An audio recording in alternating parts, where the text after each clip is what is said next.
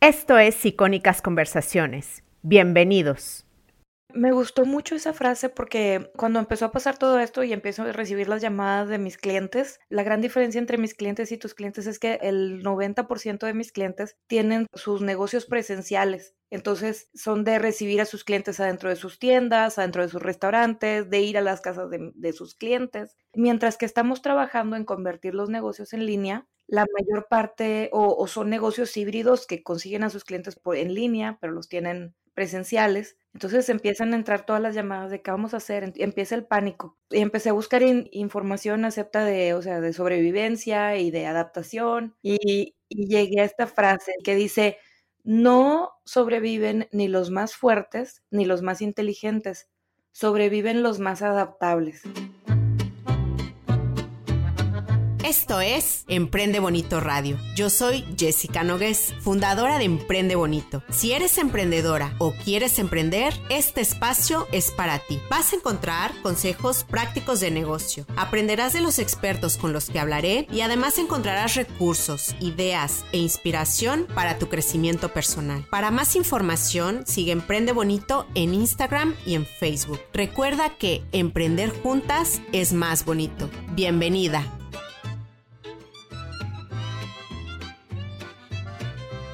Hace unos días en mis historias de Instagram hice una encuesta preguntando a las emprendedoras si la crisis derivada del COVID-19 y la cuarentena había afectado sus ventas. La verdad es que los resultados me impresionaron porque la mayoría me dijo que no estaba teniendo ventas y pensé en ayudar creando este episodio con información práctica, útil e inspiradora para cualquier emprendedor que esté teniendo problemas. Es un momento difícil en temas sanitarios, pero también es un momento difícil para la economía, las finanzas y los negocios. Yo estoy convencida de que habrá un antes y un después del coronavirus en el mundo, que habrá cambios, que nos tendremos que adaptar a una nueva realidad y que podemos empezar a adaptarnos desde ya. Para hablar de este tema, decidí invitar a una amiga experta en negocios con la que platicaré sobre qué podemos hacer las pequeñas empresas para sobrevivir, adaptarnos y reinventarnos a esta nueva realidad desde hoy mismo. Larisa Dávila es consultora de negocios en BCO Consulting Group y podcaster en estrategia, negocios y dinero. Gracias, Larisa, por estar aquí. Ay, muchísimas gracias por la invitación, Jessica. La verdad, admiro muchísimo todo tu contenido y tu podcast y me parece que estás haciendo un gran trabajo por las emprendedoras. También me gusta muchísimo todo, todo el material que ofreces, así es que para mí es un honor estar aquí contigo. Gracias, la verdad es que ya teníamos episodio eh, pensado, tú y yo, nada más que no en esta circunstancia, pero, este, pero esperemos que, que dar mucho valor y, y, que sirva de algo, porque de verdad yo, yo estoy viendo un panorama bastante retador. Es, sí, Escuché en uno de tus últimos episodios, me parece que el penúltimo, que mencionaste una frase de Charles Darwin que me encantó. ¿Me podrías compartir esa frase y cómo crees que aplica ahora a los negocios? Me gustó mucho esa frase porque cuando empezó a pasar todo esto y empiezo a recibir las llamadas de mis clientes, la gran diferencia entre mis clientes y tus clientes es que la, el 90% de mis clientes tienen sus, sus, negocios presenciales. Entonces son de recibir a sus clientes adentro de sus tiendas, adentro de sus restaurantes, de ir a las casas de, sus clientes. Entonces les ha, afectado de una manera bastante, mientras que estamos trabajando en convertir los negocios en línea, la mayor parte o, son negocios híbridos que consiguen a sus clientes por, por, en línea, pero los tienen presenciales. Entonces empiezan a entrar todas las llamadas de qué vamos a hacer, empieza el pánico. Y afortunadamente estamos en el centro de Texas y aquí ya están ofreciendo ah, paquetes de alivio y, plan, y préstamos que van a ser perdonables, pero en el momento en que todo empezó a pasar, dije yo, bueno, o sea, ¿cómo le hago para yo estar tranquila y proyectarle eso a mis clientes? Porque si yo no estoy tranquila y si yo no tengo la mentalidad en el lugar correcto, entonces yo no puedo ayudar a mis clientes. Y empecé a buscar información acepta de, o sea, de sobrevivencia y de adaptación. Claro, y, evolución. y llegué a esta frase, sí, que dice, no sobreviven ni los más fuertes ni los más inteligentes, sobreviven los más adaptables. Que en este caso aplica bastante bien porque es un momento de adaptarse, ¿no? Así es. También estuve estudiando cuáles han sido las especies que han sobrevivido por millones y millones y millones de años.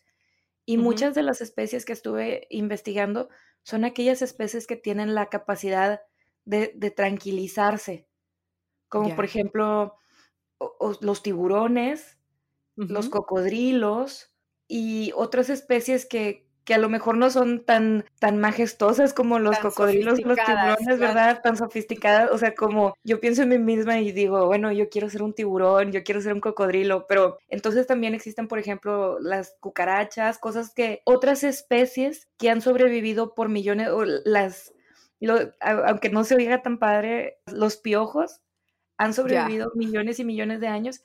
Y lo que ha pasado con los piojos es que son extremadamente adaptables y en, en, en, la vida de un ser humano, uno puede ver que un piojo se adapta y se adapta y se adapta y se hace más fuerte y más fuerte y más fuerte.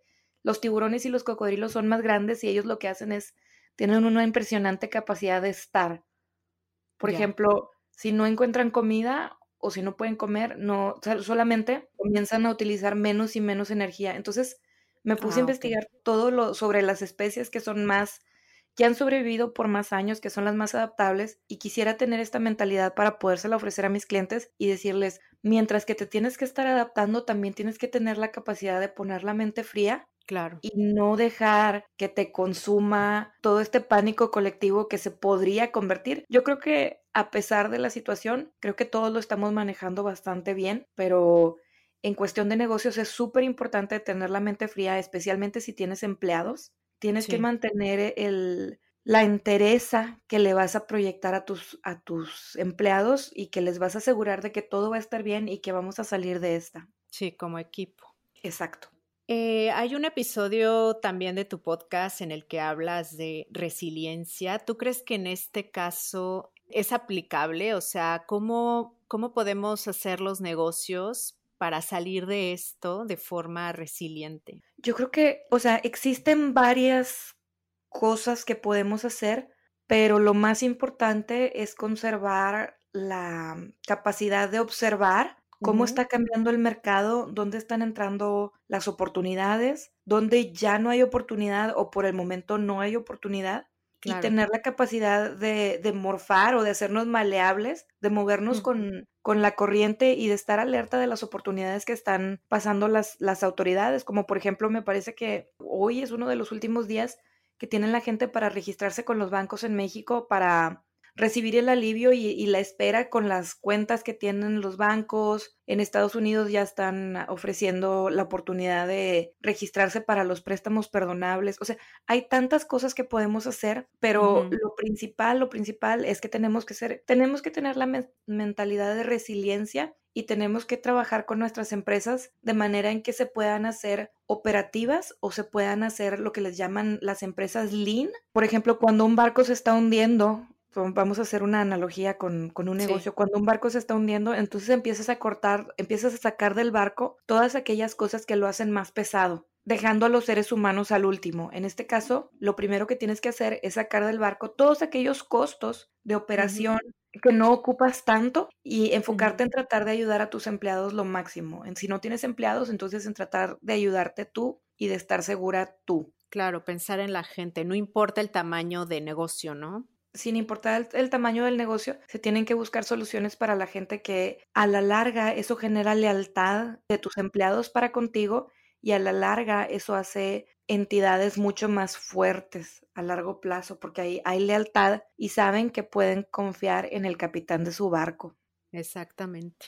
Además de que la sociedad ya está como más atenta, ¿no? Así en la mira de qué empresas lo están haciendo bien y qué empresas no lo están haciendo bien. Hablando de responsabilidad social, siento que, que esto está cada vez más fuerte y yo creo que incluso esta crisis va a aumentar todavía eso. Ayer salió las noticias que todos los empleados de Amazon que trabajan en la ciudad de Nueva York, de plano se salieron de la planta, dijeron no más, porque ya hay siete casos de coronavirus, son más de 200 empleados y no han parado para desinfectar Wow. Y era publicidad. me imagino que ha de tener muchísimo trabajo ahora. Sí, y era publicidad negativa no necesaria, porque existen, de, hecho tengo, estoy enterada de esto porque tengo un cliente que hace biohazard uh, cleanup, limpieza en caso de posible contaminación microbiana, y dice que tienen unas, unos foggers, que es como un spray que ponen en, en, las oficinas, y con 30 segundos de contacto con el con el vapor que produce este producto, puedes desinfectar un área de mil pies cuadrados. Wow. Entonces, si Amazon hubiera cerrado la operación por tres horas para meter un equipo de limpieza o que hubieran cerrado solamente para prender los foggers en la noche y que la gente pudiera seguir trabajando después, entonces se hubieran evitado toda esta, esta sí, claro, esta publicidad negativa y ahora, aunque regresen los empleados, ellos siempre van a saber que tuvieron que pelear por lo que era justo para ellos. Y creo que era algo no necesario. Yo lo que hablo constantemente con mis clientes es que tienes que estar al tanto de quiénes son tus uh, stakeholders o quiénes son los interesados en tu marca. En el pasado, los stakeholders eran simplemente los clientes y el gobierno. Actualmente se le recomienda a los empresarios que cuiden su imagen y cuiden su misión y la integridad de sus operaciones, también tomando en consideración como interesados a los empleados, a los proveedores, a su círculo cercano de familiares y amigos y a todos los que los siguen y los escuchan en redes sociales, tanto en las redes sociales de su empresa como en sus redes sociales personales. Porque el dueño del negocio es el vocero más grande de una empresa. Estoy de acuerdo. Ahora me gustaría tocar un poco el tema de, las empresas. Tú mencionaste en tu podcast que es momento de que las empresas sean híbridas. Sí. Y yo me doy cuenta de ahora, más que nunca, de la importancia de, de tener presencia online y de poder vender en plataformas digitales. ¿Tú qué opinas de esto? ¿Cómo puede hacer una empresa por ejemplo, estas que tú tienes, que son completamente offline o casi completamente offline, o sea, ¿qué consejos le darías para ir vendiendo poco a poco de forma online? Tienen que buscar las oportunidades. Como te decía al principio, lo, principal es comenzar a analizar dónde está la necesidad y cómo la puedes cubrir por medio de las herramientas que tienes con las capacidades que tiene tu empresa en este momento. Entonces, fuera del aire estábamos hablando de qué es lo que pueden hacer, como por ejemplo lo que, lo que ha estado saliendo en las noticias ha sido, por ejemplo, la compañía que vende vodka acá en Estados Unidos, Titos Vodka. Ah, sí. por el contrario de Amazon, Titos Vodka lo que hizo es que sacaron todo el alcohol que se vende para tomar de, sus barricas o de sus destiladoras y metieron producto para hacer limpiadores antibacteriales. Y Titos Vodka, la mayor parte de sus productos los vende a restaurantes, restaurantes y bares.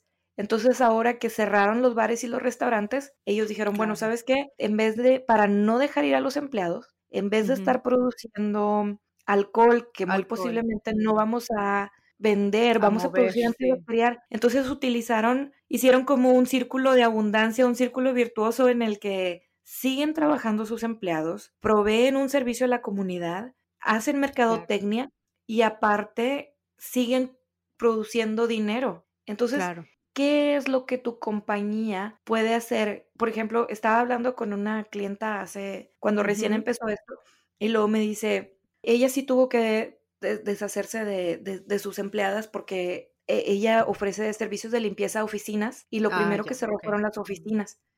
Entonces dijo, no, pues voy a tener que despedirlas porque ni siquiera tengo una oficina yo para tenerlas ahí haciendo desarrollo o haciendo algo. Entonces tuvo que despedir a tres de sus empleadas que, que, eran su equipo. Y luego me dice, bueno, ¿y ahora qué voy a hacer? Le digo, bueno, ¿ahora qué vas a hacer? ¿Tienes suficiente dinero como para esperar? Me dice, no, no creo. Y le digo, bueno, pues entonces busca algo más que hacer. Y me dice, pero es que nadie está ocupando para limpiar. Y le digo, es que no te estoy diciendo que sea de limpiar. Claro, puede ser otra Tienes que escuchar el mercado y si vas a necesitar, yo conozco una psicóloga muy ah, conocida y muy querida aquí en la ciudad de Austin que cuando ella empezó, ella y su esposo empezaron un centro de desarrollo em, emocional y dice que al principio hacían de todo, o sea, no simplemente estaban haciendo no, no, simplemente estaban haciendo las clases que ellos daban, sino que aparte proveían otros servicios, o sea, hicieron, hasta hicieron un poco de Uber con tal de llegar a la meta y ahorita tienen una empresa súper exitosa. Entonces, si nos quedamos sentados esperando qué es lo que va a pasar, entonces no es posible que no, no va a avanzar. En cuestión de en línea, la presencia en línea y la credibilidad que tú puedes ofrecer a tus clientes no se hace de la noche a la mañana. No, de hecho en línea es mucho más lento, ¿no? Yo diría. Es, mucho más lento y tienes que tener una, yo, yo, te he escuchado en alguno de tus podcasts que dices que vender en línea es 100 veces más difícil que vender de frente a una persona. Y siempre que lo mencionas estoy completamente de acuerdo contigo. Yo soy experta en vender frente a frente, pero a mí se me ha dificultado muchísimo. De hecho, en los últimos años le he estado empezando a poner un poco más atención a mi presencia en línea porque entendí, o sea, como una conexión con mi comunidad por medio de las redes sociales. Afortunadamente, el año pasado dije, bueno, está trabajando mi empresa bien, estoy, tengo una cartera de clientes buena, ahora me puedo ir, me fui de los needs a los wants, o sea, me fui de, de, lo que yo necesitaba para operar y tener una empresa redituable a los deseos que yo tenía como mi lista secundaria de cosas por hacer. Y en mi lista secundaria de cosas por hacer el año pasado fue mejorar bastante mi presencia, en línea. Online. Sí, mm. entonces empecé a trabajar, contraté un coach en agosto, empecé a trabajar en eso más fuerte. Después acabo de emigrar, en estos últimos tres meses emigré a Instagram más, más de lleno. Entonces, ahorita que pasa eso, comentando con mi esposo, le digo, es que pareciera que nos estaban esperando para que hiciéramos estas cosas y varios de mis clientes se han ido con, el, con, mi proceso, se han ido en, en migrar a la presencia en línea y creo que es clave. Entonces, hay que ser resilientes, sí. Hay que tener presencia en línea, sí. ¿Qué tan importante es? Eso depende de ti y de tu empresa. Sin embargo, puede ser que no vas a traer todo tu mercado de que puede ser que, por ejemplo, tú eres un restaurante establecido y has estado en el mercado por 60 años. Este negocio fue de tus abuelos, luego de tus padres, ahora es tuyo y tú dices, mm, no necesito presencia en línea. ¿Y qué pasa en tiempos de pandemia? O en los tiempos actuales, que cualquiera antes de probar cualquier producto o servicio lo googleas o lo buscas ya directamente en redes sociales. Exactamente. El otro día estaba hablando con una persona que tiene una salón, un, salón de belleza con varios servicios, como un, un pequeño spa, y me dice, tengo una lista de contactos de 150 personas. ¿Tú qué opinas? Le digo, yo opino que está muy bien que tengas 150 contactos, pero también opino que tienes 15 años en el mercado y que trabajas de lunes a sábado y tienes muchísimos clientes. Ya. Entonces no creo que tienes ni siquiera el 10% de todos tus clientes en tu lista de contactos. Y lo que yo le recomendé fue, le digo, bueno, en este momento no es momento de azotarte porque no tienes todos los emails de todos tus clientes. Sí. Pero es momento de ser consciente de que no has hecho un buen trabajo en eso. Tiene excelente presencia en línea, pero no tiene los emails de sus clientes para comunicarse con ah, promociones y con mensajes directos a ellos. Lo que, lo que yo le estaba diciendo es que a lo mejor podía vender servicios prepagados a descuento. Entonces, para pasar por esta pandemia, si tú tienes clientes que han estado contigo por 5, 10 años, eso significa que muy seguramente después de esta pandemia van a volver a ti, ¿verdad? Y si vienen una vez cada mes o una vez cada tres meses, es posible que a ellos también les beneficie que tú les des cupones prepagados por los servicios que ellos tienen. Claro. Pero ¿cómo llegas a tus clientes si son personas que no están en Facebook ni Instagram, pero sí tienen correos electrónicos? Entonces, no es momento de enojarnos con nosotros mismos porque no tenemos la presencia en línea que deberíamos de tener. Sin embargo, es momento de ponernos en actividad y empezar a trabajar en eso. Lo que yo les estaba diciendo a mis clientes, les digo, bueno, échate un clavado a tu facturación y empieza a buscar el nombre de Jessica que me compró en enero del 2019 aquí tengo su teléfono, voy a prospectar y le voy a llamar para ver cómo está pasando la pandemia y para ver si me quiere dar su email porque le quiero mandar promociones. Entonces, si tienes todo este tiempo libre y lo utilizas para lamentarte porque tu negocio no está teniendo los ingresos que deberías de tener, ¿por qué no mejor empiezas a ocupar tu mente, especialmente con los empresarios presenciales que trabajan, muchísimos trabajan de 6 de la mañana a 7 de la noche y llegan a su casa a hacer contabilidad, trabaja, o sea, su vida es el trabajo y cuando esto pasa, no nomás no tienes el ritmo de vida que tenías, sino que te falta dinero y te falta que tu mente esté ocupada en algo. Entonces, claro. Este sería un buen ejercicio, ¿no? Como reforzar esta relación con clientes previos. Claro que sí, necesitamos estar prospectando con nuestros clientes y, y, ponernos en contactos con ellos. Claro que no, tampoco los vamos a abrumar. Sí, agobiar, no.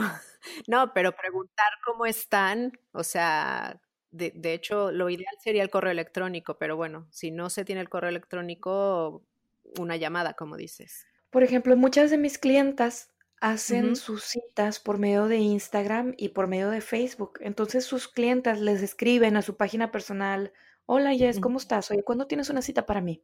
Entonces, lo único, si no tienes el teléfono de todas tus clientas, entonces métete a tu Facebook, métete a tu Instagram y empieza a buscar a las últimas 100 personas que hicieron citas contigo, pregúntales cómo están e invítalas a que te den su correo electrónico claro. para que les mandes promociones y, y sigas en contacto con ellos para que no se enfríe la relación. O yo también diría, por ejemplo, si, no sé, por ejemplo, los ejemplos que pusiste, ¿no? El, eh, por ejemplo, el salón de belleza o el spa.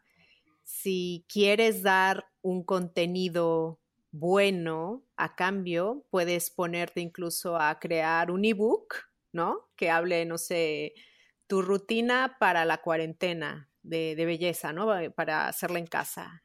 Y decirle, te lo mando cuando me des tu, el correo electrónico o te lo mando con tu correo electrónico y así ya tienes, les das una, mm, pues sí, un, motivo más para darte el correo electrónico, ¿no? Claro. Mm. Y especialmente en salones de belleza, uno tiene una relación profunda con la persona que le corta el cabello. Se convierten en tus amigas.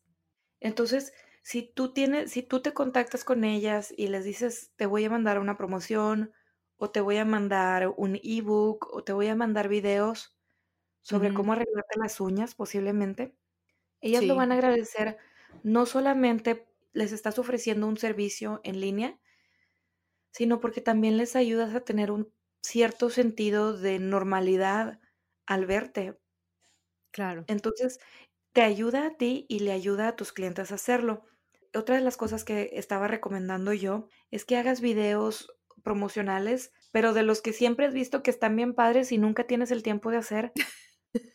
o sea, dijeron que no abras tu negocio, pero no dijeron que no entres a tu negocio. Entonces, por ejemplo, puedes entrar a hacer reparaciones una de las recomendaciones que yo estaba dando es que si tienes un restaurante, un, espacio donde tus clientes van, pues a lo mejor todas esas cajas que tenías atrás que nunca arreglaste, entra y arréglalas. Claro, como un detrás de cámaras, ¿no? Podría ser un buen contenido, así como ya cuando abramos va a estar increíble y ya empiezas a causar expectativa, ¿no? Exacto. Entonces, ¿qué es lo que vas a hacer que puedes arreglar? Otra, otra de las cosas que también, por ejemplo, si tienes productos, asegúrate de que todos los productos están acomodados donde deben de estar, hacer inventarios para ver si, si, lo tienes en tu sistema contable, donde tienes, tienes el inventario de toda la materia prima que tienes. Y si no tienes un sistema contable donde tienes todo el inventario de la manera, materia prima que tienes, ahorita tienes el tiempo de implementar un sistema contable donde tengas contabilidad de altas y bajas de producto. Y existen muchísimos videos de YouTube que te enseñan a cómo tener niveles estables de producto y materia prima para tu empresa. Entonces, es momento de sembrar en nuestras empresas y de, acabo de tomar un curso con, el, con la Universidad de Virginia, se llama From Growth to Greatness del doctor Eduardo Hess, Edward Hess, y dice que todas las empresas creemos que hay un mito que dice que las empresas deben de crecer o morir. Y hasta mm. agosto del año pasado yo creía que en el 2015 iba a tener cinco clientes, en el 2016 iba a tener 20, en o sea, yo pensaba que tenía, que tenía que crecer o morir. Y dicen, no existe ningún, eso lo dijo un líder, que todo lo que decía se convertía en regla, pero no existe una base científica, ningún investigador de negocios del mundo te va a decir que si tu empresa no crece, se muere. Porque eso es irreal. O sea, imagínate si todas las empresas nada más crecen, o sea, al crecer vienen otros gastos, entras en ligas mayores, o sea, como por ejemplo, si tú atiendes a 200 clientes cada mes, pero entonces el mes siguiente quieres eh, atender a 400 clientes, entonces necesitas más espacio, necesitas más aseguranza, necesitas más productos, más empleados. Y al crecer, puedes perder la conexión que tenías con tus clientes y la calidad que ofrecías cuando eras una empresa un poco más pequeña. Háblese de 10 clientes al mes o háblese de mil clientes al mes. Al crecer y aparte entras en otro, como en, en otro ruedo con tu competencia. Entonces, si antes competías con pequeñas empresas iguales que tú, al doblar el número de clientes, entras con empresas más grandes y las reglas del juego se vuelven más... Cambian. Cambian, ¿verdad? Se vuelven más audaces, se vuelven más agresivas, se pueden volver más... Te pueden, te pueden tener un costo emocional mucho más grande si estás creciendo sin primero asegurarte de que puedes crecer. Entonces, lo que dice el doctor Eduardo Gess es que lo correcto debería de ser evolucionar o morir, que es distinto. Entonces, en este tiempo que estamos viviendo ahora, es muy difícil crecer o morir pero es vital, vital evolucionar, o morir. Claro, adaptarse. Adaptarse. Si nos vamos a adaptar en presencia en línea, pues entonces tenemos absolutamente todos los recursos, empezando por Emprende Bonito, que podemos utilizar para crecer de una manera educada, inteligente y apoyándonos en las personas que han hecho de su vida la investigación para hacerlo eficientemente con costos bajos, que ahorita tenemos que cuidar muchísimo nuestros costos claro. porque no sabemos cuánto tiempo va a durar esto. ¿Cuánto va a durar esto? Sí, hay mucha incertidumbre. Entonces, voy a recapitular un poco. Hay que preguntarse, ¿qué hace falta? ¿Qué puedo ofrecer? ¿Qué solución puedo ofrecer ahora a los problemas que estamos viendo. Me gustaría tocar un tema contigo que es, yo creo que importante ahora porque yo veo que mm, algunos negocios sobre todo aquellos que ofrecen productos de lujo, como que no, no saben si seguir vendiendo o no seguir vendiendo, o de hacer, eh, no sé, reparaciones, como estabas diciendo, o concentrarme solamente en ayudar, aunque sea con contenido en línea. O sea, ¿tú qué dirías en este aspecto? Mira, una de las teorías de negocios que más me encanta de los últimos 10 años es el triple baseline. No estoy segura de cómo se dice en español el triple baseline, pero es este, inicialmente los negocios tradicionales eran, entonces existían las organizaciones no gubernamentales que trabajaban por el bien social y no tenían muchos ingresos. Y luego estaban las compañías y las organizaciones con fines de lucro y esas, el único objetivo de esas empresas era vender, tener ganancias.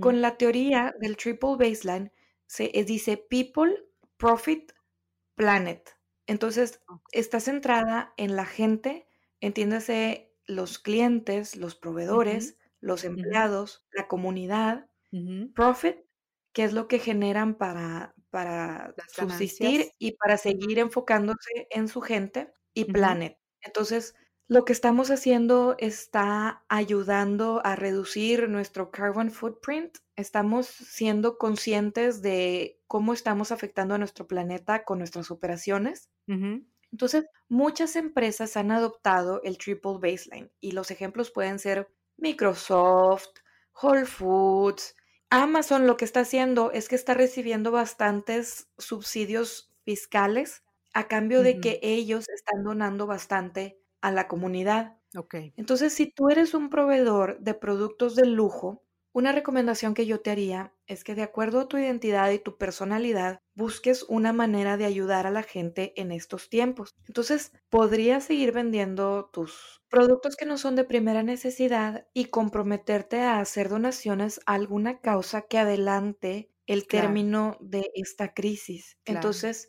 ¿qué vas a hacer con tu poder adquisitivo para seguir operando y para ayudar a la comunidad?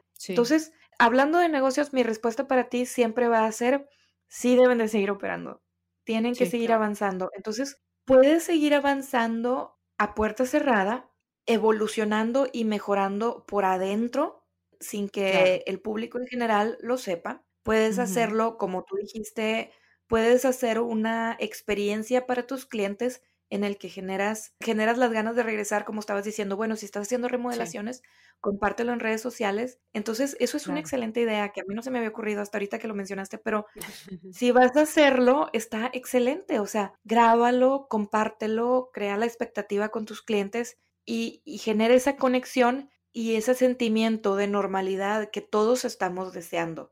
Ya. ¿Ok? Y si decides seguir vendiendo, pues entonces piensa en el triple baseline y a lo mejor algo de tus algo de las ganancias de todo lo que vendas en este momento, en este tiempo de crisis, pues dónalo, 5% de tus ganancias, que ojo, no es lo mismo 5% del costo sobre la venta que 5% de tus ganancias. O sea, cubres el costo de tu producto y de lo que es tu ganancia, de ahí haces una donación a alguna organización que esté cerca de tu corazón. Han dicho que los niños no están desayunando, han dicho que está aumentando la violencia doméstica en estos momentos, están necesitándose, están necesitando apoyos, apoyo, los refugios para gente indigente. Entonces, lo que tú decides hacer con esas donaciones, eso va de acuerdo con tu identidad corporativa y tus valores, pero esa es una muy, muy bonita manera de trabajar en comunidad con la gente que es que te compra con,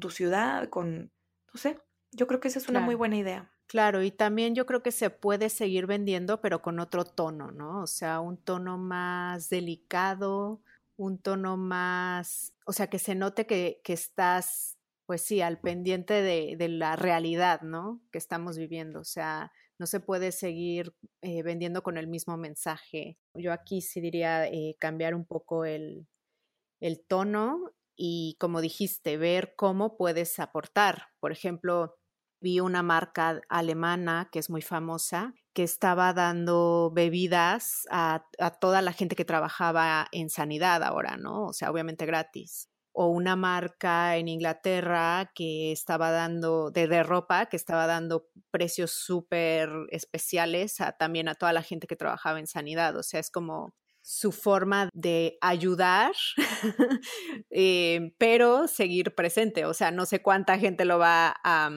mm, usar, pero bueno, sigue presente en la mente de, de, todos, ¿no? Al menos en redes sociales. Y yo, yo sí diría que es momento de crear comunidad y nutrirla, porque em, leí ayer o antier que el uso de Instagram y Facebook ha aumentado un 40% con esto del confinamiento.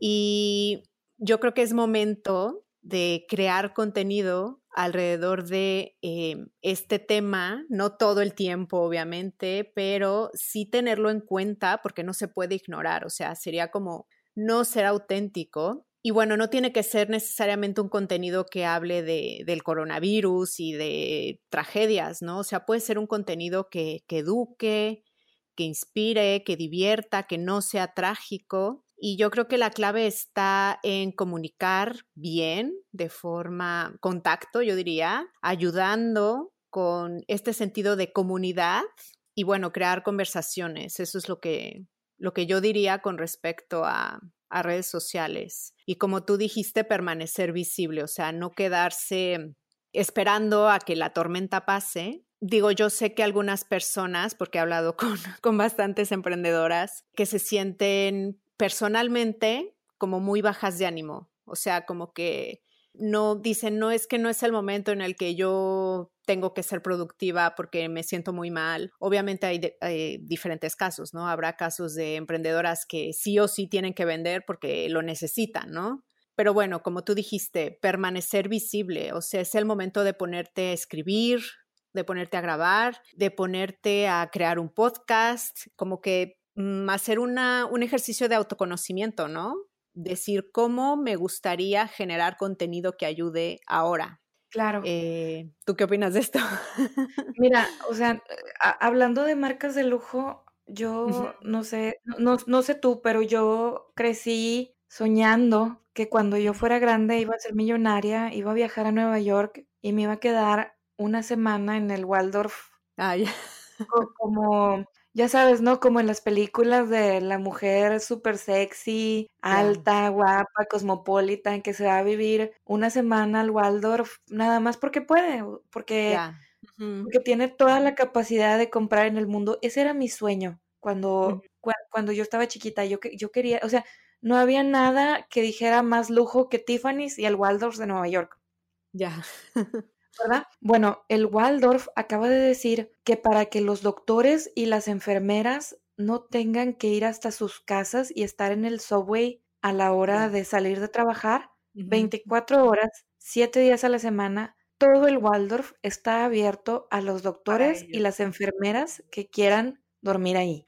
Entonces, sí, desde los años 1900, pues no me acuerdo en qué año abrió el, Waldorf, pero tiene 100 años y es, es, la bandera, el monumento, el lujo que todos soñamos que algún día vamos a llegar ahí. Está haciendo por su gente, están siendo solidarios. Entonces, ¿qué nos hace a nosotros distintos que no vamos a ocupar nuestro privilegio para ayudar a nuestra comunidad en estos tiempos tan necesarios? Ahora, te, escuchaba decir que eh, has escuchado a varias emprendedoras que dicen que ahorita no pueden pensar o que ahorita no pueden. Es normal, es normal que ahorita no puedas pensar porque ya ves la amígdala se llama o el, hipotalmo, ya no me acuerdo cómo se llama, pero que dice que, que es las emociones que si se te desborda es la, la amígdala. ¿Y, cuál es el, el hipotalmo? No sé.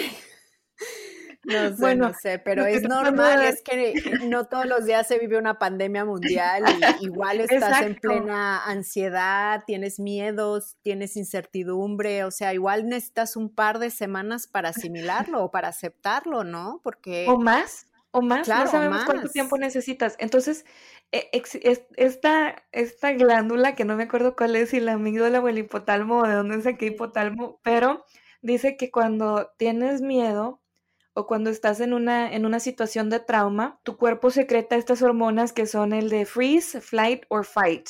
Ya. Te congelas, huyes o peleas. Entonces, naturalmente es muy posible que muchas de las personas que nos están escuchando tengan su cuerpo les está pidiendo freeze. Ya. Y volvemos a los majestuosos tiburones y los cocodrilos o sea, su herramienta más poderosa para la subsistencia es freeze. Claro, no gastar energía cuando no se necesita, ¿no? Entonces, si tú no puedes pensar ahorita, si no puedes trabajar ahorita, si no tienes una opinión ahorita y no la quieres tener, eso significa que tu cuerpo está secretando hormonas de freeze. Y si te congelas, está bien, solamente que no te consuma. Claro. Entonces tenemos que tomar una decisión educada y entender, mi cuerpo se está congelando y es porque estoy viviendo por un periodo de trauma y está bien, pero me tengo que empezar a mover hacia el cambio. Y acabo de publicar una frase que también Dale Carnegie, Carnegie Hall, uno de los hombres más millonarios de los Estados Unidos, que fue un gran patrón de las artes, un gran patrón de la ciudad de Nueva York, que de ahí fue que ha tenido todos estos años de crecimiento económico y cultural, fue, fue la familia Carnegie y dice, una de las frases que puso él, él murió en 1955, dice, la falta de acción genera miedo y duda. El actuar produce confianza y valentía. Si quieres vencer el miedo, no te quedes sentado y pensando al respecto, ponte en acción.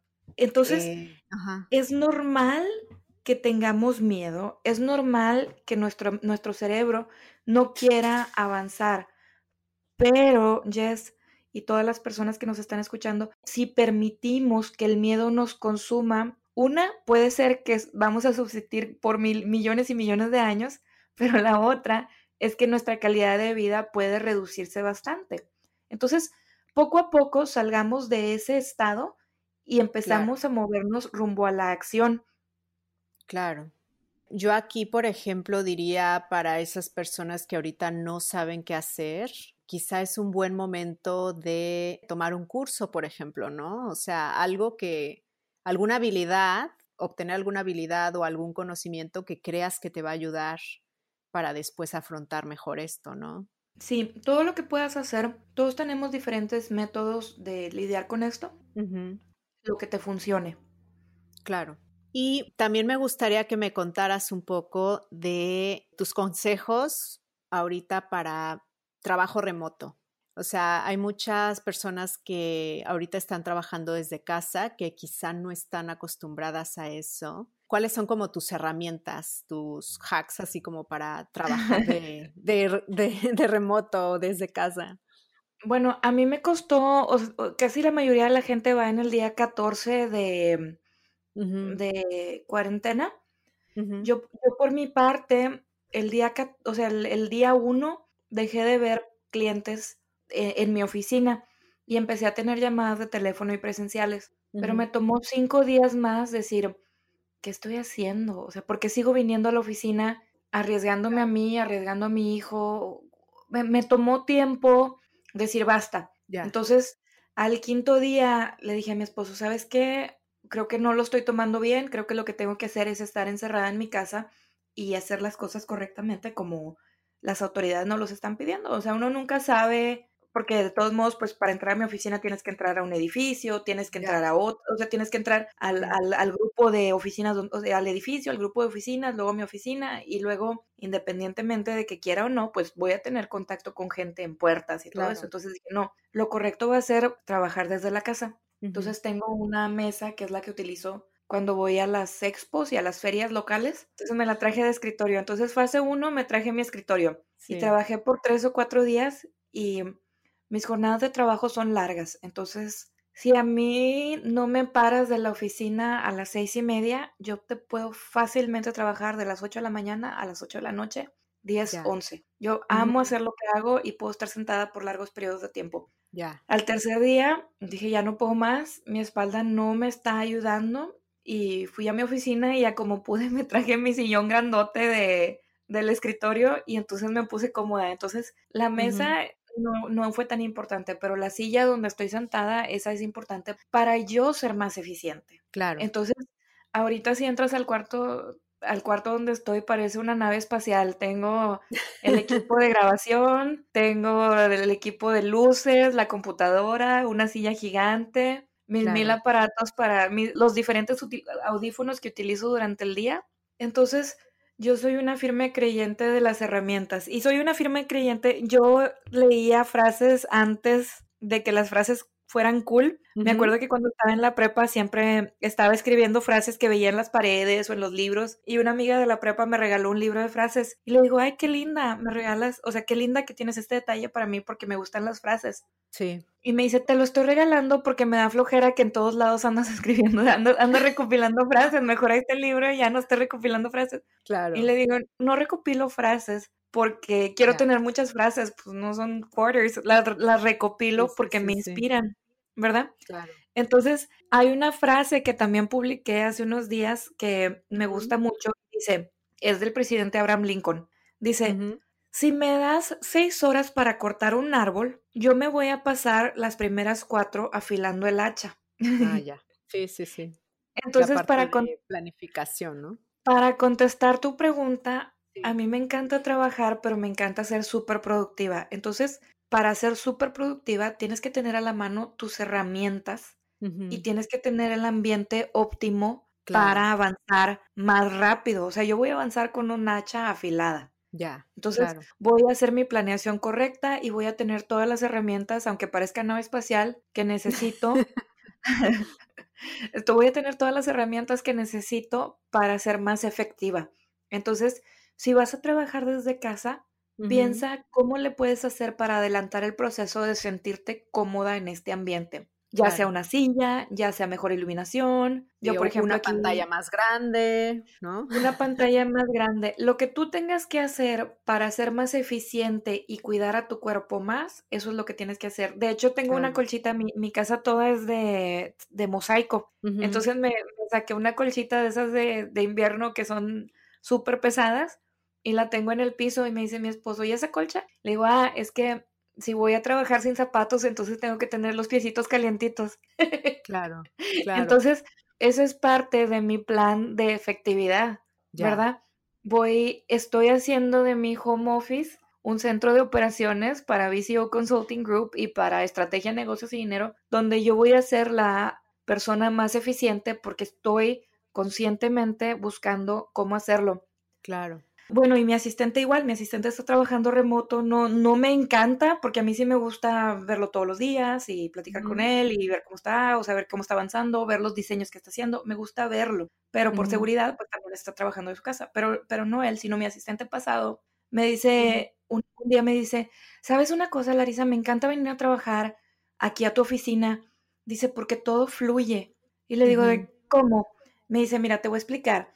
Quiero agarrar una pluma y aquí está quiero imprimir una hoja y nada más estiro la manita y ahí está la impresora. Quiero, este, como que me estoy aburriendo y me, me recargo hacia atrás y tengo un espejo en el donde me puedo ver. Dice, en esta oficina la energía fluye. Y, claro. y, y yo como pequeña adicta a la administración de empresas le digo, es que tu espacio está acomodado ergonómicamente para que tú seas más eficiente. y dicen que cómo, y le digo, sí, existe una cosa que se llama, ah, existe una teoría de los negocios que se llama The One Best Way, la mejor manera de hacer las cosas. Y es del padre de la administración de empresas, Frederick Taylor, y dice que para que la gente sea más productiva, el espacio debe de ser ergonómicamente eficiente. Entonces, si vas a estar trabajando desde tu casa, asegúrate de acomodar, reacomodar todo para que estés súper cómoda trabajando. Claro. Me ha tocado ir a oficinas que como por ejemplo le digo, oye, ¿no tienes unas tijeras? Ah, sí. Y se para y va a la oficina de al lado y trae las tijeras. y luego le digo, bueno, ya acabé. Y agarra las tijeras, se para y, va y las deja a la otra oficina. Y le digo, ¿por qué vas hasta allá? Y dice, no, es que mi secretaria la ocupa. Sí, por eso, pero cómprate otras tijeras. O sea, es más, te regalo las tijeras para que tu espacio sea ergonómicamente efectivo o sea, las tijeras te cuestan dos dólares o no sé cuánto, 20 pesos, pero vas a ir hasta la oficina, o sea, cada que necesites unas tijeras, vas a pararte a ir a recoger las tijeras para regresar y traer las tijeras para luego parar y luego ir a llevarlas. Entonces, todos esos mini shocks te interrumpen, reducen tu efectividad. Te recomiendo apagar el timbre del celular. Me parece que tú también en una conferencia, en una, en un audio, dijiste que una de, una de las cosas que habías hecho para ser más efectiva era apagar tu teléfono, el, el que esté sonando. Yo quité las notificaciones porque entre mis hijos y las notificaciones, bueno, o sea, no entonces, avanzo. Entonces, la ciencia dice que con cada interrupción que tú tienes durante el día, tu cerebro se tarda entre 20 segundos y 3 minutos en volver a tomar el tren, el tren de pensamiento que tenías antes de esa interrupción. Entonces, ese sonido del celular es una interrupción que, por ejemplo, si te suena, si estás en el grupo de WhatsApp de tu familia y te suena cada tres minutos, entonces échale 30 segundos por cada ping para volver a agarrar el tren de pensamiento que tenías antes de. O échale, si, si te vas a parar por las tijeras cinco veces al día, échale mm. tres minutos, o sea, dos minutos de ida y vuelta y un minuto para volver a agarrar el tren de pensamiento. Ese es el tiempo que estás perdiendo al no planear bien y ergonómicamente tu área de trabajo en tu casa. Para mí esa es una recomendación importante para todas las personas que nos escuchan. Hace poco, creo que ayer, no estoy segura si fue ayer o antier, una amiga que tenemos en común que se llama Bianca Pescador escribió un artículo en Kena hablando de, de que no iba a regalar su trabajo y te mencionó en ese artículo, que de hecho es buenísimo, sí, sí, lo voy a poner en las, notas, en las notas del episodio, Me gustaría que me contaras esa anécdota porque yo creo que es muy importante también que muchas emprendedoras quizá al verse estresadas por esta crisis o, por la falta de clientes, que no cometamos el error de empezar a regalar el trabajo. Cuéntame un poco de, qué le contaste y qué pasó con ella para, para que valoremos nuestro tiempo y nuestro trabajo, ¿no? Es que los negocios no deben de partir desde el miedo. Yo no me considero a mí misma una life coach. De hecho, no, no, no, no creo yo que mi llamado o mi misión en el mundo sea ayudar a la gente a mejorar emocionalmente su, su, diario vivir, pero soy una amante apasionada de la administración de empresas. Y una empresa es tan grande como la capacidad de crecer de su líder. Entonces, entre, entre más pueda crecer el líder, más va a crecer la empresa. Ya. Y para crecer necesitas dinero, ¿verdad? Una empresa que no tiene ingresos, pues es un hobby. Ya. Entonces, tienes que ganar bien y tienes que cobrar bien por tu trabajo. Entonces, si vas a ofrecer calidad, tienes que cobrar bien, porque le vas a poner muchísima dedicación a lo que estás haciendo. Claro. Y aparte es tu portafolio. Yo, yo sí le recomiendo a la gente que si están trabajando con clientes que nada más te pagan por pagar, pero no están haciendo los ejercicios que tú les estás dando. Entonces es importante decirles, sabes una cosa, yo creo que te estoy cobrando y no estás aprovechando la información que yo te estoy dando y creo que por el momento no es bueno que continuemos trabajando juntos porque parte de mi integridad y parte de mi ética profesional es trabajar con gente que está avanzando de acuerdo a las instrucciones que les estoy dando. Entonces, está bien despedir clientes. Sí los puedes despedir. No tienes que sufrir con una persona que te paga súper bien, pero que se niega al cambio o se niega a progresar. Entonces les puedes decir que no. Entonces, esa es una parte y va muy de la mano con tu estabilidad emocional, porque cuando una persona se niega a progresar, pero quiere seguirte viendo todos los días porque es cool tener una consultora o tener un coach o tener un psicólogo o tener un proveedor de servicios, entonces te está desgastando emocionalmente, te está quitando energía que ni siquiera va a utilizar. Y mucha gente dice, no, es que no la quiero dejar ir porque me paga. Bueno, pero si la dejas ir, es posible que va a entrar a tu vida una persona que sea mejor para tu portafolio, que te nutra al utilizar la energía que tú le das, la aplica, crece y pueden crecer juntas en esa práctica. Entonces selecciona bien a tus clientes en la cuestión de desempeño. Ahora, en, la, cuestión económica, si tú inviertes energía en tus clientes y en ayudarlos, tú debes de recibir remuneración económica por esa inversión de energía y conocimientos que estás teniendo. Claro. Yo le recomiendo a los clientes, ok, si tú tienes los precios súper baratos y te das cuenta de eso y quieres subir tus precios, yo no te recomiendo que subas los precios del viernes para el domingo. Ya. Eso está mal, ¿verdad? O sea, no quiero que una persona vaya a decir, no, yo voy a Jessica y a Larisa y dijeron que subiera mis precios y de ahora en adelante todo es el doble. no, no, no, no, no, no. Es como, es como las dietas, ¿no? O sea, no te puedes ir de comerte un platón de comida a vivir a base de apio. Ya, ya. Mm. Es algo muy es fuerte. Gradual. Sí, entonces es gradual. Entonces, si tú te das cuenta que tus precios están por abajo del mercado, tienes que trabajar en un plan y yo estoy segura que tú podrías ayudar a muchísimas, a muchísimas personas a entender cómo funcionan estos planes de crecimiento en cuestión de costos. Entonces, a los clientes que quieres, los puedes hacer lo que se llama grandfather. Les dejas los costos antiguos solamente por la cortesía y por agradecer la lealtad que han tenido para contigo. Por ejemplo, yo, mi cliente de mi factura 1 al día de hoy sigue recibiendo los mismos precios de la factura 1 de, del 2015. Y hace dos, hace dos semanas estaba hablando con David Mabub de la agencia de mercadotecnia Guacamole Group. Y él me dice que él también a su cliente número, yo, yo por mi parte le mantuve los precios.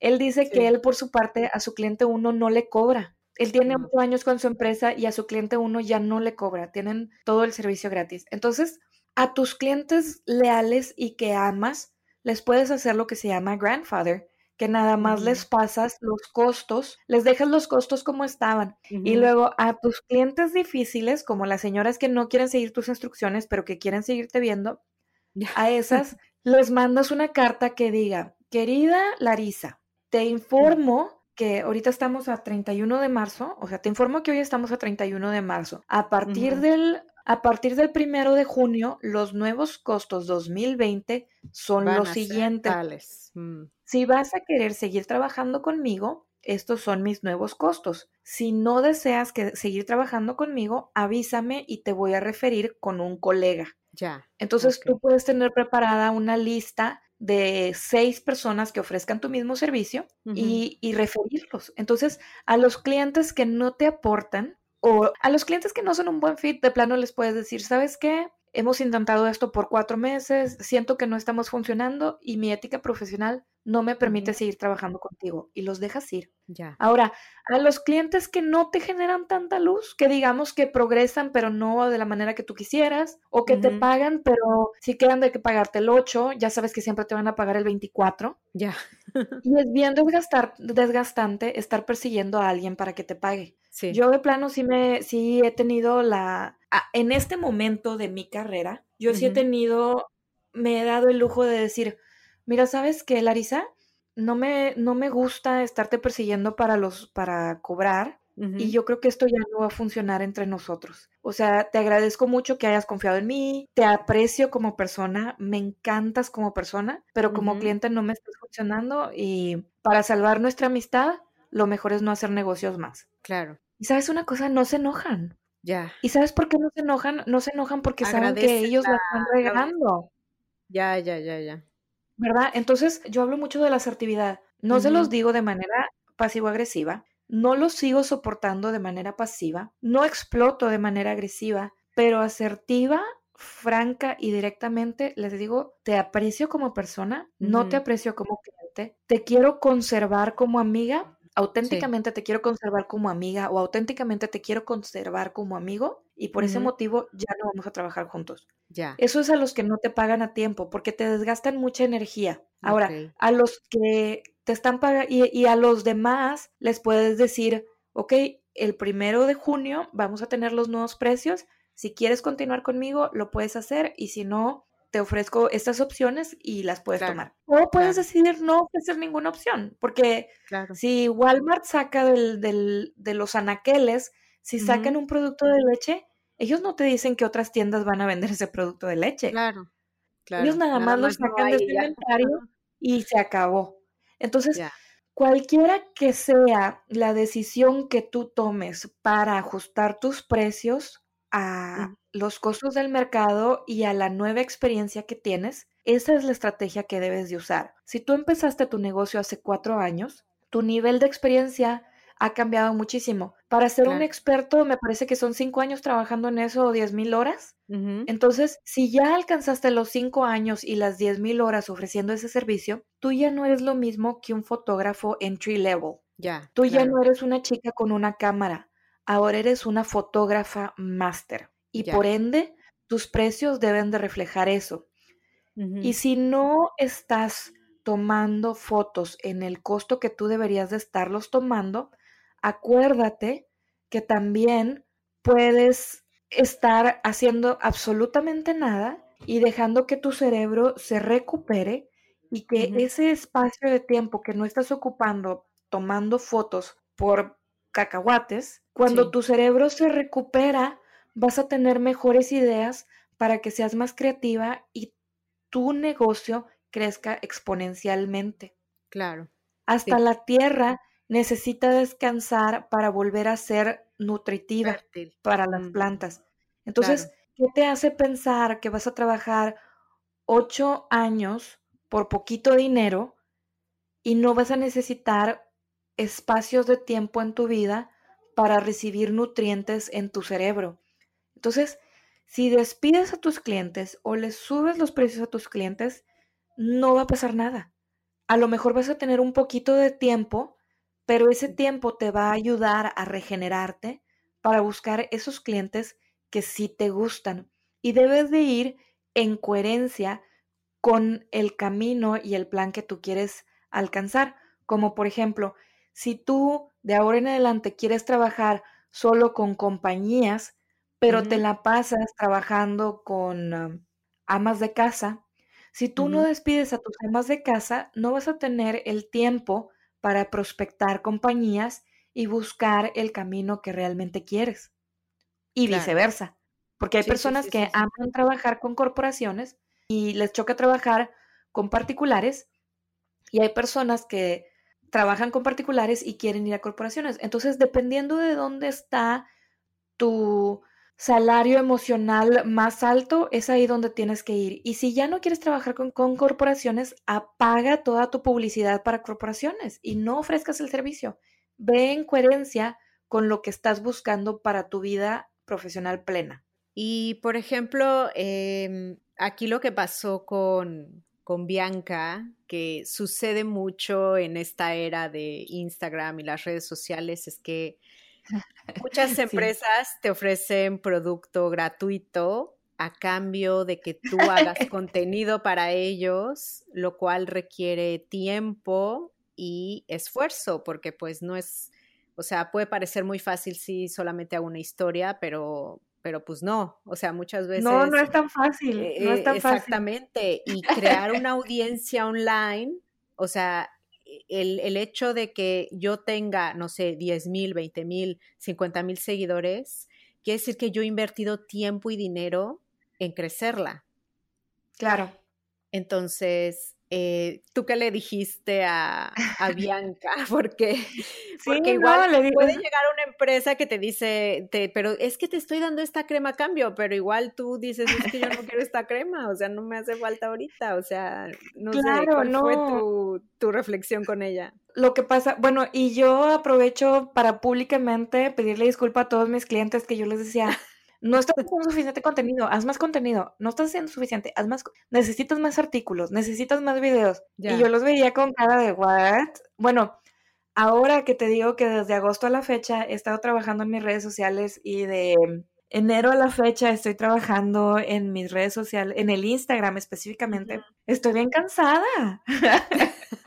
estoy bien cansada porque es muchísimo trabajo. O sea, solo una persona que no maneja sus redes sociales al nivel de Bianca o al nivel tuyo o al nivel de todas esas personas que tienen sus plataformas de Instagram y de Facebook de la manera que la tienen mis respetos. O sea, aprovecho para decir mis respetos. Y para todas las personas que les encanta hacer intercambios, paren, paren, porque no estás trayendo abundancia a tu vida y no estás trayendo abundancia a la gente que trabaja contigo. La gente ya no va a querer trabajar contigo a mí me pasó el primer año que yo hice consultoría de negocios. Yo recibía cremas, recibía joyas. O sea, una persona una vez tuvo la audacia de llegar a, mi oficina con bolsas y blusas para que yo escogiera cuál bolsa iba a querer. Entonces, yo ni siquiera uso bolsa, yo ni siquiera uso cremas, yo ni siquiera, o sea, me, de hecho un señor sí me pagó, me sacó todas las abolladuras del carro a cambio de lo, el valor del servicio, a cambio de consultoría. Ya, pero y yo creo que te interesaba más, ¿no? pues sí, pero a lo mejor yo podía haber aguantado otro año con las abolladuras de mi carro y necesitaba ese dinero ahorita, pero yo me prestaba a ese juego, Jess. Yo, yo soy muy empática. Entonces, o sea, yo ya sabía cuál era el proceso. Me contaban su problema, estamos a puerta cerrada, en una oficina, lo estoy escuchando, me están pagando por escucharlos, nunca van al psicólogo, entonces me empezaban a contar sus problemas a mí y yo terminaba regalando mi trabajo. Entonces llegó un punto en el que, o sea, realmente, de verdad, tengo una hoja impresa en un cajón con referencias de psicólogos. Ya, así de, puedes ir con el psicólogo. sí, sí, y les digo, mira, ¿sabes qué?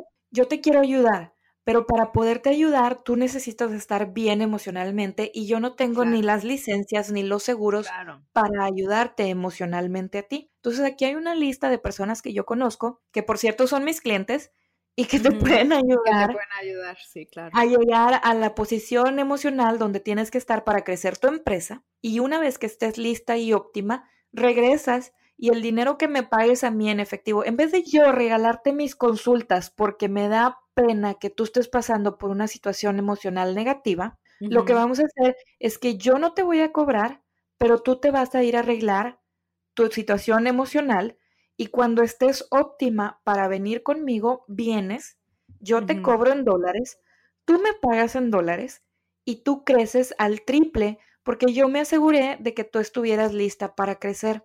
Porque si yo te ayudo con esta situación emocional que tienes ahorita, solamente te voy a quitar tu dinero porque yo ya sé que no vas a crecer. Entonces aquí está tu lista, ve y arréglate y cuando estés lista, regresas. Y quiero que sepas que sí regresan. Y quiero que sepas que sí crecen, porque les digo algo con empatía y honestidad y ética que nadie más les va a decir. Claro. ¿Verdad? Entonces, si alguien te quiere contratar porque está teniendo problemas económicos y no tiene dinero y te quiere pagar con cremas, dile que no. Dile que no, dile que no, dile, te voy a, ayudar. A menos que las quieras, digo. a menos que las quieras, por supuesto. Pero te voy a decir una cosa, aunque las mm. quieras, si tú no ibas a comprar esas cremas ahorita, no las tienes que aceptar. Y dile, por en, el caso, yo, estoy segura que no es tu caso, pero por ejemplo, en el caso de Emprende Bonito, les puedes decir, ¿sabes qué?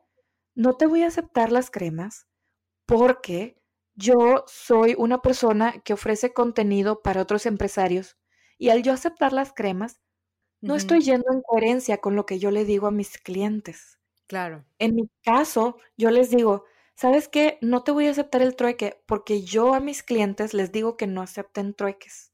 Ay, no es un trueque, sí es un trueque. Sí es un trueque. Y es la manera más básica de mercado que se utilizaba en los mercados aztecas. Entonces, sí funciona y sí es efectiva y en ciertos casos es buena, claro. pero debe de ser menos del 5%. Sí, no tiene que ser lo principal, digamos. No, no, no, no, no. Y si eres un influencer y me estás oyendo, y quiero que sepas que yo sé lo que estás batallando para tener la audiencia que tienes y me duele que aceptes cremas a cambio de tu tiempo y de tu trabajo. Lo que necesitas es dinero. Y dile a la gente eso, dile a todas esas personas que tratan de comprarte con cremas, dile, yo no soy una niña con un celular, yo soy una empresaria que está tratando de crecer una empresa y las empresas se nutren con dinero. Ya. Sí te quiero ayudar, sí creo en tu marca, sí creo que mis clientas o mi audiencia y mi comunidad se beneficiaría de ver tu marca. El problema es que yo, mi moneda de cambio es dinero. Ya. Y con ese dinero yo voy a ir a la tienda y voy a comprar tus cremas y jamás te voy a pedir un descuento. No quiero nada gratis porque yo no doy nada gratis.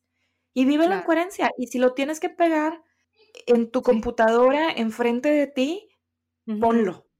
Pero no más. Y si todas las personas, todas las mujeres nos unimos para dejar de hacer trueques, entonces vamos a saber de los trueques en los libros de historia.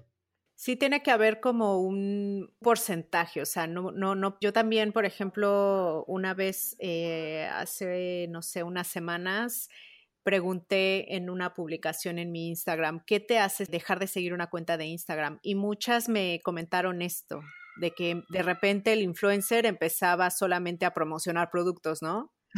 O sea, es así como que estaba viendo comercial tras comercial tras comercial, o sea, sí tiene que haber, como tú dices, un porcentaje y que si realmente quieres hacer una recomendación sea porque crees en el producto, ¿no? Y porque, no sé, porque va acorde con tu marca. O... Claro. Pero sí, o sea, aprender a decir que no. Tienes que, aprender, a decir que no. Mira, yo en mi práctica, yo soy, o sea, en consultoría de negocios, yo, yo manejo Yo ayudo a la gente a ser encontrable en redes sociales y en presencia en línea. O sea, los ayudo a que sus negocios estén en Google, estén en Yelp, estén en Apple Business, en Yahoo Small Business, en Bing.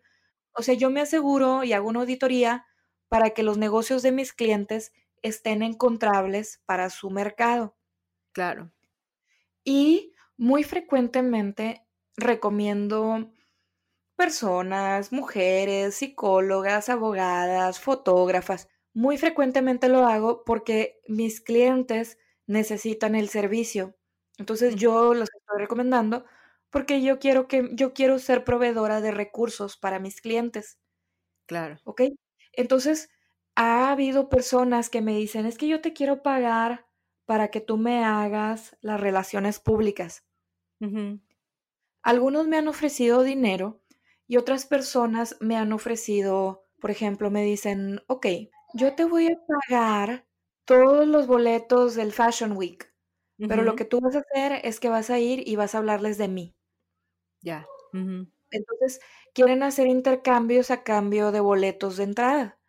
Entonces, yo les digo que a mí me encanta, o sea, no, no es mentira, me encanta recomendar gente. Me encanta ofrecerle recursos a mis clientes y a mi comunidad. Sí, sí. Pero no me gusta hacerlo pagado. Y una de las cosas que no hago es relaciones públicas pagadas. O sea, me ha tocado que me dicen personas, ¿sabes qué? Me has dado muchas recomendaciones, ¿cuánto quieres que te pague por hacer, o sea, por seguirme dando recomendaciones? Les digo, si me quieres pagar, págame. O sea, tú me vas a pagar lo que tú quieras. Yo no te voy a pedir el dinero o yo no voy a ser una persona que recomienda por dinero, porque si mis clientes se enteran de que yo estoy recibiendo dinero por recomendarte a ti, entonces puede ser que su confianza en mí baje y para mí eso es muy importante, ¿verdad? Entonces, lo que yo les digo a las personas que me piden que yo les haga relaciones públicas, les digo, ¿sabes una cosa? Por mi línea de trabajo no lo puedo hacer, ¿ok? Mm. Y puedo decirles, oye, ahí está X persona, pero también están estas tres. Y ya, si los clientes deciden irse contigo o con otra persona, eso ya es decisión de ellos, pero por lo menos yo sé que yo no estoy pidiendo dinero a cambio de mandar a mis clientes a un servicio malo o a un servicio caro o a un servicio que no tiene buenos reviews. Entonces, lo que yo les digo a estas personas, les digo, si quieres yo te ayudo a incrementar tu presencia en línea, o sea, si quieres yo te ayudo a ser encontrable, si quieres yo te ayudo con tus planes de desarrollo, si quieres yo te digo a dónde tienes que ir, a qué eventos tienes que ir para que encuentres al mercado que estás buscando. Yo te puedo dar consultoría de negocios para que tú crezcas, pero yo no lo voy a hacer por ti. Entonces, como influencer, eso es bien importante que las influencers sepan o sepamos, yo en mi mini pequeña escala, sepamos que tenemos que cuidar a nuestra comunidad. Sí, sobre todo en este momento que yo creo que mucho el contenido pues tendría que ser enfocado sobre todo a ayudar, ¿no? Y a ser sensibles, eh, sobre todo en, estos temas. ¿Y qué opinas, por ejemplo, de salir, eh, no sé, en las redes sociales o en alguna plataforma en línea y ser honestos como emprendedores y decir, eh, tipo, no sé, tengo una joyería o tengo, no sé, cualquier otro negocio, tengo X número de empleados, queremos mantener el negocio y por eso estamos ofreciendo este descuento. O sea, ¿tú crees que esto funciona ahora? O sea, ¿lo humaniza la marca? O sea, ¿tú qué opinas de esto? Porque también lo he visto en, algunas historias de Instagram. Yo acabo de donar, he comprado, para, para, las personas que me conocen saben que una de mis batallas más grandes es hacer ejercicio. Mm. Entonces es, es, algo que me cuesta muchísimo trabajo y tú me vas a ver en cualquier servicio comunitario, en cualquier evento de desarrollo, en cualquier, pero los ejercicios son una de las cosas que más me cuestan trabajo hacer. Y estoy consciente de ello y estoy trabajando en mejorarlo. Pero esta semana compré tres membresías de gimnasios. Ya, ok. A los cuales una de ellas me conoce y la compré y nomás me mandó un corazoncito y un thank you. Y ni siquiera me mandó la liga. ya, ya, O sea, sabe, sabe que no me voy a meter. Las otras dos sí ya me mandaron las ligas. no me voy a meter, pero valoro que lo hayan hecho y puedo empatizar con ellos. No, no fue una aportación de cientos de dólares, ¿verdad? Fue una cosilla. Pero pues es mi granito de arena y es mi manera de decir, te veo y te aprecio y valoro lo que haces por la comunidad. Entonces, si tú lo quieres hacer y sientes que lo quieres hacer, hazlo. Ahora, para cosechar, debes de cosechar sobre lo ya sembrado. Si te vas a parar en el Instagram a pedir ayuda y jamás en tu vida, ni la pasada ni la anterior, has ayudado a nadie, no te garantizo que vayas a tener mucha respuesta. Entonces, si jamás en tu vida, ni en la pasada ni en la anterior, has ayudado a tu comunidad, es muy posible que no te van a ayudar. No recibas respuesta, eso es verdad. O sea, tienes que haber eh, nutrido una comunidad y, y, haber creado conversaciones y haber creado conexiones, pero digamos que es algo que ahorita no estaría mal visto, o sea, sacar esta parte humana, pedir, igual dar algún, como dijiste, algún descuento adelantado porque esto va a pasar, exacto, esto va a pasar y ser honestos y, yo creo que ahorita vamos a empezar a tener mucho más conciencia de consumir de forma local, ¿no? Claro. Yo veía eso ya como tendencia, pero yo creo que se va a, se va a acentuar todavía más. Sí, entonces, como, como resumen, ¿cómo veo que la gente se ponga en el Instagram o en el Facebook a pedir apoyo para su negocio? Si yo lo necesitara, yo sí lo haría. Si un cliente mío me preguntara si lo tiene que hacer, yo sí lo haría. Si no tienes comunidad y siempre has sido de las personas que cuando te dicen, oye, ¿no quieres ayudar para la causa de que estamos recaudando fondos para la niña no sé quién? Y tú le dices, a mí eso no me deja dinero. Entonces, vive en coherencia con tu marca y con tus valores. Ayudar es selectivo. Tú eliges ayudar sí o no. Y si eliges ayudar, está bien. Y si eliges no ayudar, también está bien. Claro. Solamente que si vas a pedir ayuda, asegúrate de que lo vas a hacer sobre, sobre lo que sembraste. Y si no sembraste, pero ahorita te tienes que poner en esa cámara y tienes que pedir ayuda y la gente te ayuda, espero que aprendas de eso y empieces a ayudar. A mí me ha tocado escuchar emprendedoras que tienen bastantes privilegios y dicen, ella no es mi responsabilidad o eso no es mi responsabilidad. Si te vas a poner ayuda, a pedir ayuda en este momento y eres de ese pequeño grupo de personas que no les gusta ayudar, te reto, mm. te invito y te exalto encarecidamente a que después de esta pandemia seas una guerrera, seas un guerrero por tu comunidad y empieces a ayudar siempre, siempre, porque los cuerpos cuentan. Para una persona que necesita dinero y le ayudan en una cuenta de GoFundMe o le ayudan en una cuenta de banco, es más valioso el número de personas que aportó cinco pesos que el dinero que entra. De corazón, de corazón te digo que ayuda más que 100 personas metan un dólar. Claro que los 100 dólares que van a meter, porque eso te ayuda a sentirte apoyado moralmente. Entonces, sí, sí, ese sería mi consejo. Creo que si me expando, nomás le voy a estar dando vueltas a lo está Bien. Ya para cerrar, yo, creo que eh, se resumiría en esto, que sería, pregúntate qué problema puedes resolver ahora, cómo puedes ayudar, si ves que no puedes ayudar con lo que ofreces, yo creo que es momento de crear contenido que ayude, porque es algo que la gente ahorita está buscando, o sea, la gente ahorita está hiperconectada por este confinamiento obligatorio, entonces dedícate a crear contenido que ayude, que divierta, que inspire, o sea, que eduque, el contenido que tú quieras, ¿no? Pero que, que ayude a la gente a pasar esto de mejor manera y como tú habías dicho, o sea, si tienes clientes previos que ahorita no te pueden comprar o no pueden consumir lo que, lo que ofreces, cuando pase esto, si son, mm, si tienes una buena relación con ellos, te van a seguir comprando. Entonces, como tú dijiste, es hora de llamarlos, de reforzar esta relación, ¿no?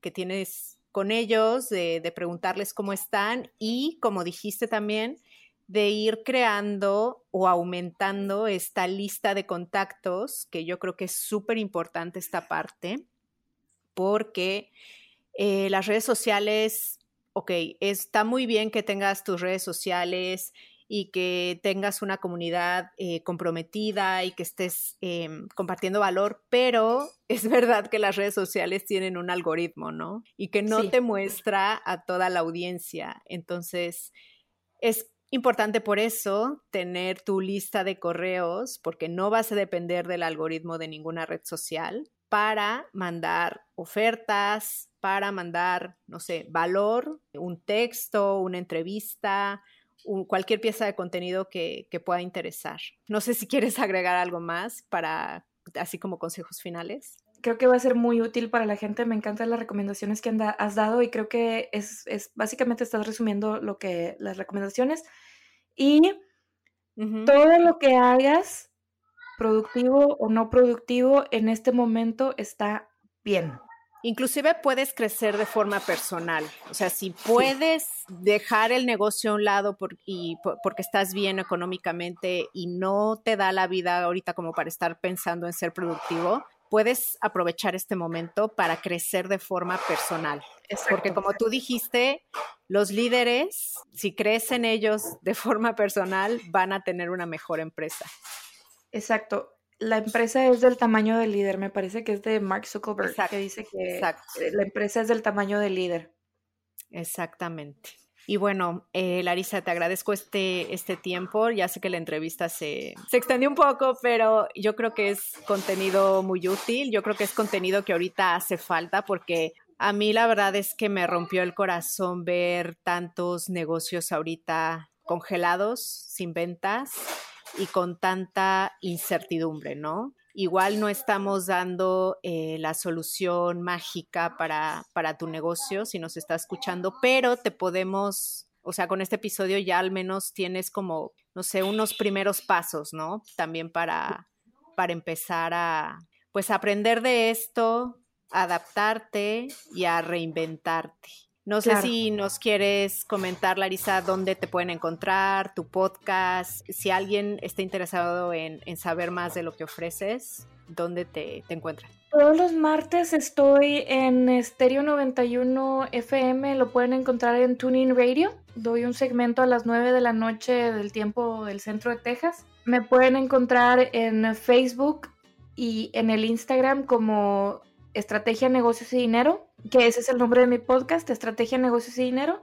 Y me pueden encontrar en LinkedIn como Larisa Dávila. Mis páginas web, bcoconsultinggroup.com y estrategianegociosidinero.com. Um, pues lo, que les puede ayudar a la orden, a mí en estos momentos lo importante es que sigamos avanzando, sigamos adaptándonos y estemos bien, bien emocional y físicamente.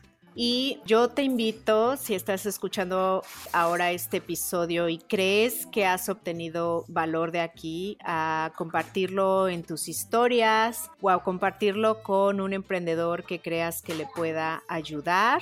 También te invito a suscribirte al podcast de Emprende Bonito Radio para que me ayudes a seguir creando contenido de forma gratuita y bastante útil, espero.